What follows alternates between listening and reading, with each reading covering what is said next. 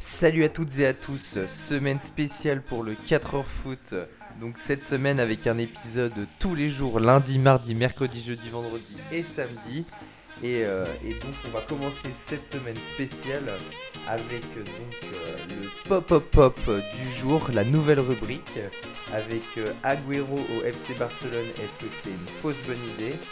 Et ensuite le casse-croûte du 4h foot avec la course au titre qui sera champion de France? Jingle Le du jour. Et donc on commence avec le pop-up-pop euh, du jour, avec donc euh, Agüero au FC Barcelone, est-ce que c'est une fausse bonne idée? Euh, Donc euh, ça sera pour le mercato euh, d'été. Euh, Kun Agüero qui est quand même euh, donc pour commencer le meilleur buteur de l'histoire de Manchester City. Euh, un attaquant qui euh, est beaucoup moins titulaire cette saison. Euh, il est en fin de contrat, donc ce qui coûterait quand même bah, 0 euros, donc un transfert libre pour le FC Barcelone. Le FC Barcelone qui en manque, qui en manque de liquidité et qui est, qui croule un peu sous les dettes. On peut comprendre qu'il cherche des joueurs libres à tout prix. On a parlé de Eric Garcia, donc qui pourrait rejoindre pour renforcer euh, la défense centrale. Euh, mais aussi, on avait parlé euh, dans un précédent podcast de Memphis Depay, euh, qui pourrait, qui pouvait aussi rejoindre le FC Barcelone et qui pourrait le rejoindre cet été. Il y a énormément de bonnes recrues à tenter du côté du FC Barcelone et dans énormément de clubs aussi. Le FC Barcelone qui est donc actuellement à la deuxième place du championnat avec euh, 26 matchs joués et 56 points à 3 points derrière euh, euh, l'Atlético de Madrid. Euh, mais l'Atlético de Madrid qui a toujours un match en retard et qui pourrait prendre donc 6 points d'avance sur Barcelone. Barcelone qui est quand même pour l'instant la meilleure attaque de ce championnat espagnol avec 57 buts marqués pour euh, 22 buts encaissés. Euh, la question que, je vais me demander c'est est-ce que c'est surtout nécessaire euh, Agüero? Euh, en attaque, il y a énormément de joueurs. On l'avait déjà cité quand on parlait de Memphis Depay, mais euh, concrètement, il reste encore beaucoup de, de joueurs. Surtout qu'il y a des joueurs un peu énigmatiques. On ne sait pas trop qu'est-ce qu'ils font là et on ne sait toujours pas qu'est-ce qu'on va en faire. Euh, à l'image d'un Martin Braithwaite euh, qui joue un peu en intermittence. Euh, ils l'ont recruté, on se demandait déjà pourquoi il avait recruté, mais là on se demande encore plus qu'est-ce qu'ils vont en faire cet été. Ils vont, encore une fois le placer sur la liste des transferts, mais avec le transfert qu'ils l'ont, bah, pour le prix qu'ils l'ont recruté, c'est impossible qu'ils le vendent au prix où ils l'ont acheté. Il me semble qu'ils ont fait péter la clause libératoire à 18 millions, donc c'est impossible qu'ils arrivent à le revaloriser. Euh, mais, en parlant de plus de Kun Agüero, euh, c'est un joueur qui reste quand même, euh, qui a des compétences incroyables, euh, même si c'est un joueur qui vieillit, qui arrive maintenant à, un âge où il est plus dans le, dans le déclin, ça reste quand même un joueur qui peut apporter énormément. Il, a la, il, a une capacité incroyable, c'est qu'il a une grinta et une, une envie de gagner qui est toujours, bah, pour moi, qui est toujours là. Et c'est ça le plus important quand on est joueur de foot. Euh, il a maintenant 32 ans. Euh, cette saison, c'est vrai qu'il a beaucoup moins joué. Il a joué que 6 matchs et il n'a pas marqué un seul but. Il a été notamment blessé et ça, faudra faire attention parce qu'un joueur qui, euh, qui vieillit et qui se blesse, il faut toujours faire attention. En plus, dans une équipe qui marche un peu sur l'eau avec 20 victoires consécutives, c'est vrai que quand l'équipe va bien et surtout bah, sans un joueur, bah, on peut facilement s'en passer. Euh, surtout que là, du coup, Manchester City est quasiment assuré au titre. On pourra en reparler aussi. Mais, euh, en tout cas, pour, pour Agüero, oui, c'est une bonne idée parce que d'avoir un joueur aussi bah, fort, ça reste, ça reste Agüero. Euh, C'est comme quand on parle de Messi qui est en fin de contrat. Concrètement, n'importe quel club qui va le recruter, ça sera une bonne idée. Maintenant, c'est vrai que la fausse bonne idée pour moi, et c'est ce que je voulais développer, c'est que bah, concrètement, est-ce que c'est vraiment euh, bah, Barcelone, est-ce qu'ils ont vraiment besoin d'un joueur en attaque? Je ne pense pas. Je pense qu'il y a beaucoup d'autres priorités à faire. Euh, on voit que, comme je vous l'ai dit, Barcelone est la première attaque du championnat. Donc euh, concrètement, euh, euh, c'est sûr que si Messi part, bah, même si c'est, un joueur extraordinaire, il faudra le remplacer avec un autre joueur extraordinaire. Mais maintenant, c'est vrai que bah, pour moi, je pense que c'est la défense qui a, qui a besoin d'une plus grande priorité. on l'a vu contre le match avec le match de Paris et on va, pouvoir faire une conclusion définitive dans deux jours quand il y aura le match retour. Mais concrètement, c'est en défense qu'il y a besoin. Quand on analyse juste la défense, Dest n'est pas encore au niveau. surtout, il y a la question de Piqué. Euh, Piqué, on sait pas, enfin Barcelone sait pas trop euh, euh, s'ils vont le remplacer définitivement ou pas. Il est blessé, il est revenu de blessure, il a il a été un peu, il a fait ce qu'il a pu. Voilà, concrètement, il a fait ce qu'il a pu. Mais après, bah, il y a pas, il, va falloir des joueurs pour remplacer tout ça. Ou Mtiti, on sait plus trop quoi en faire et ils vont sûrement le mettre sur euh, sur la liste des transferts. Euh, il y a Minguesa qui est un très bon jeune, mais maintenant, est-ce qu'il peut prendre la relève de Piqué? C'est pas sûr. Donc, du coup, euh, oui, Agüero, c'est une très très bonne idée. et je pense que, comme je vous l'ai dit, il y a beaucoup de clubs qui pourraient se mettre dessus, notamment le PSG, parce que le PSG est à l'affût de bonne affaire aussi. Mais maintenant, c'est vrai que bah, concrètement, en défense, il y a plus besoin. je pense surtout que bah, c'est vrai que euh, quand on n'a pas de quand on n'a pas de liquidité, bah je pense que c'est un peu ils sont un peu opportunistes. Ils, ils essayent de faire venir euh, ce qu'ils vont pouvoir faire venir, mais, euh, mais maintenant bah, ça ne suffira pas. Là, si Barcelone est deuxième, tant mieux parce que Messi continue à rendre de fiers services, mais je pense pas que ça va suffire pour une saison prochaine. Donc je pense que oui, ils ont beaucoup beaucoup de soucis à se faire. Est-ce qu'ils vont réussir à faire un, mercato plus intéressant? Parce que encore une fois, Agüero, c'est super, mais il faudra penser globalement à, plus de joueurs. Euh, en attaque, euh, franchement, euh, voilà, c'est ça. Il y a, encore des, des, joueurs qui vont pouvoir confirmer, mais c'est vrai qu'il y a beaucoup de blessures. Dembélé, Fati, euh, donc, euh, et Trincao, on sait pas trop, enfin ils savent pas trop quoi aussi. C'est pareil, il faut qu'ils confirment. C'est un peu comme euh, Joao Félix qui a eu du mal à s'imposer. c'est un peu le même style. Bah, Trincao, c'est pareil.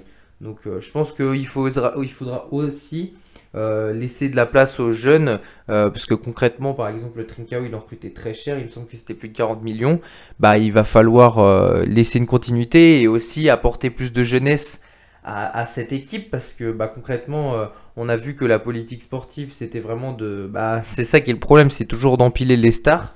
Et malheureusement, bah, là, euh, il faudrait laisser plus de jeunes, je pense, comme beaucoup de clubs, euh, notamment avec Ricky Puig. Ou Pedri, il faut voilà, il faut qu'ils continuent ça, même si c'est milieu de terrain, mais il faut qu'en attaque, ils arrivent à voir un peu, bah, peut-être quelqu'un formé au club. Il y en a eu pas mal qui sont partis, notamment, je pense à, Carles Pérez, euh, mais il y en a d'autres aussi et c'est dommage. Donc euh, je pense que euh, Agüero peut-être pourquoi pas en attaquant remplaçant, mais bon, c'est vrai que ça fait, ça fait cher payer l'attaquant remplaçant. il y en a eu d'autres qui ont été plus forts que ça, mais. Enfin, plus fort que ça. Il y en a eu d'autres qui ont été très forts aussi, qui étaient en, remplaçant, mais maintenant, je pense pas que ce soit l'idée. Donc, donc à voir pour, pour Agüero au FC, au FC Barcelone. Le casse-croûte du 4h foot.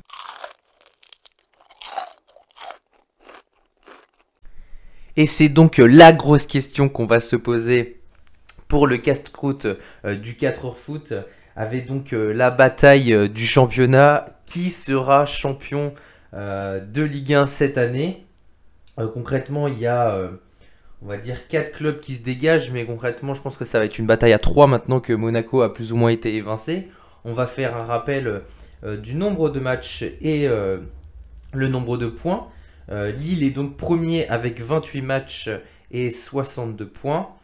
ils ont tous joué 28 journées pour l'instant. Le PSG, pareil, deuxième mais avec 60 points.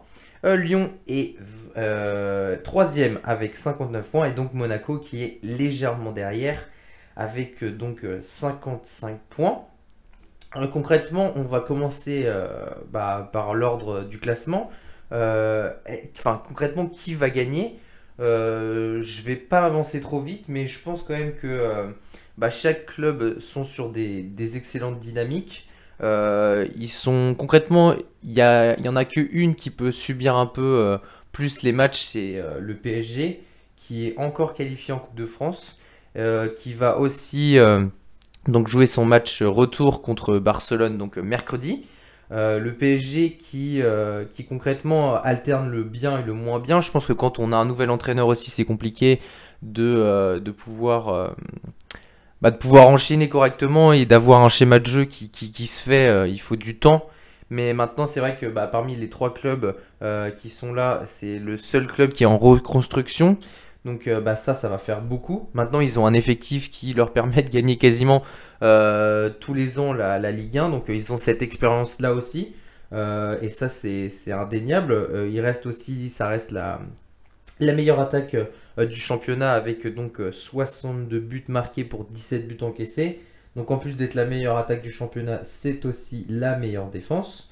Euh, à égalité avec Lille. Et Lille est sur une très très bonne dynamique. Je trouve que Lille, la Ligue Europa aussi, c'était peut-être... Ah, on a entendu du moins du oui, c'était l'objectif de cette année, mais on a aussi entendu que voilà, concrètement, ils avaient il préférait mettre euh, bah, par exemple Fonte sur le banc ou André, de les préserver et donc euh, de pouvoir jouer la Ligue 1 à fond. Euh, je pense que c'est vrai que le LOSC a un effectif qui leur permet d'être hyper compétitif et c'est pour ça qu'au bout de 28 journées, 10 journées avant la fin du championnat, ils sont premiers. Et, ça, ça rappelle aussi le fait que bah, ils ont, quand ils avaient gagné leur, leur titre de champion, donc euh, par rapport à l'effectif, je trouve que même ils sont assez complets. On l'avait dit dès le début de saison, mais euh, les joueurs qui étaient un peu en dessus dessous, qui galéraient, euh, bah, c'est ce qui, c'est des joueurs là maintenant qui leur permettent de gagner des matchs. Je pense notamment à Jonathan David, mais aussi à d'autres comme Jonathan Iconé qui ont fait une saison avec un peu de moins bien, mais je trouve qu'ils reviennent plutôt correctement. Youssouf Yadiche qui est pour moi l'un des meilleurs joueurs de cette Ligue 1 quand il veut. Euh, il fait des matchs euh, extraordinaires et d'autres euh, beaucoup moins bien. mais maintenant, c'est des joueurs comme ça, oui, qui peuvent leur permettre de, remporter le championnat de France. maintenant, c'est vrai que bah, il faut qu'il va falloir installer une constance. là, c'est on sent qu'ils sont, ils commencent à être un peu dans le dur, et c'est là où le Paris Saint-Germain dans le sprint final ne se rate que très rarement même si cette année on les sent beaucoup plus en difficulté euh, que les autres années. On a vu des défaites face à Lorient, euh, bah, une équipe qui euh, le PSG ne fait pas trop perdre, et ils ont aussi perdu contre Monaco. Donc oui, le PSG peut avoir aussi des trous d'air. donc c'est là où les équipes vont pouvoir le rattraper et c'est ce qui explique aussi leur deuxième place au classement. S'ils n'avaient pas eu ces défaites-là, ils seraient premiers sans hésiter. Et maintenant, il y a Lyon aussi qui est un peu derrière.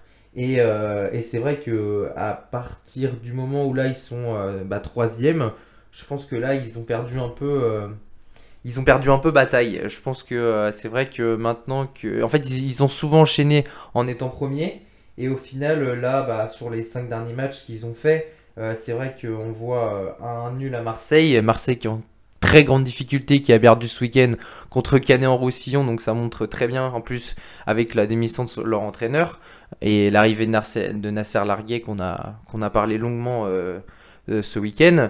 Mais c'est vrai que bon, euh, Lyon ne devait pas perdre, ne devait pas faire match nul contre cette équipe-là. Ils perdent 2 points et ils perdent 3 points très importants contre Montpellier avec une défaite à, la maison 2 buts à 1.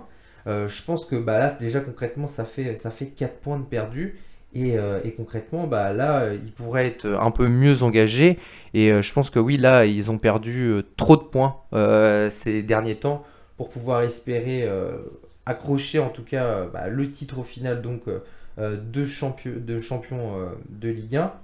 C'est vrai que si on devait dire un vainqueur, je pense que pour l'instant, ça se jouera vraiment entre Lille et le PSG. Euh, je pense qu'ils ont tous les deux un effectif euh, très complet, mais maintenant, comme je l'ai dit, ça va jouer beaucoup avec la Ligue des Champions. Si le PSG euh, va très loin dans la compétition, il se peut qu'il se rate encore sur quelques matchs et Lille pourrait en profiter. Donc ça va être vraiment à Pochettino d'arriver à instaurer une dynamique compétitive entre rester concerné, enfin laisser concerner tous les bah, tous, les, joueurs pour qu'il y, y a une rotation qui est faite pour que tout le monde se sente concerné et puisse aller chercher euh, les deux titres, donc euh, les, les, même les trois titres en Coupe de France, en Ligue 1 et en Ligue des Champions. Donc ça va être, euh, il va y avoir beaucoup, beaucoup à faire.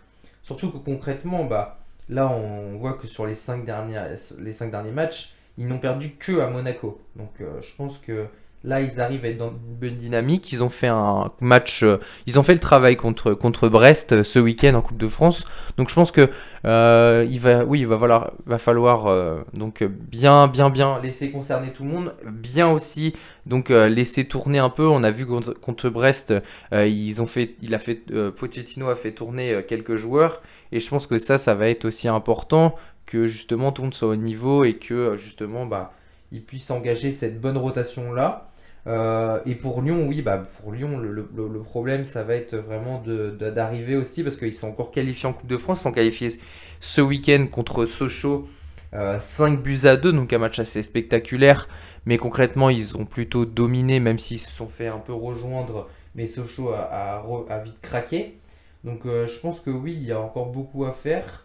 Et, mais je pense, je vois pas Rudy Garcia assez taillé même s'il a déjà remporté ce championnat de Ligue 1 je le vois pas assez euh, de faire les bons choix face à un gros PSG et un gros Lille. Je, les vois vraiment en dessous. Donc si je devais faire un pronostic euh, euh, maintenant pour, pour, pour, cette course à, bah, au championnat de Ligue 1, surtout qu'en plus de ça, chaque équipe va à peu près se rencontrer. Donc Monaco, moi je les vois vraiment rester en quatrième position parce que bah voilà, enfin ils ont perdu contre Strasbourg euh, bah, sur le dernier, la dernière journée de, de, Ligue 1.